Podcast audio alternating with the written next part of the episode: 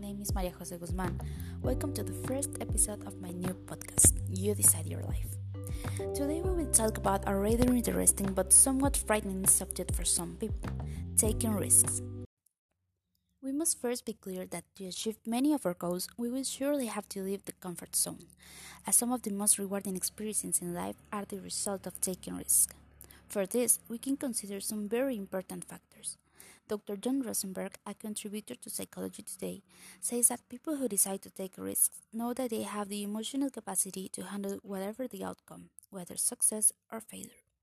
We know that one of the factors that stop us from taking risks and doing new things is the fear of making mistakes. Making mistakes is essential to being able to learn, know where we fail, rectify, and move forward with our purposes.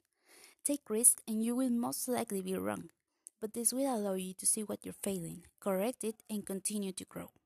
Remember that there is nothing easy, and without risk, there will never be success.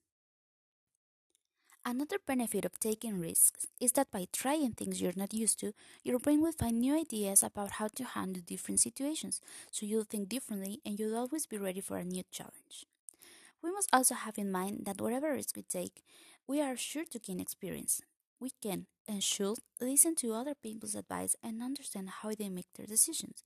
But until we try for ourselves, until we generate our own experiences, we will not learn the real lessons of taking risks.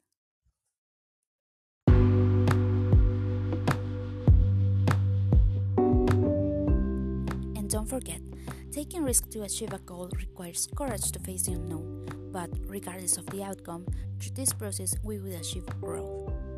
Thank you so much for listening and don't miss the next episode of You Decide Your Life.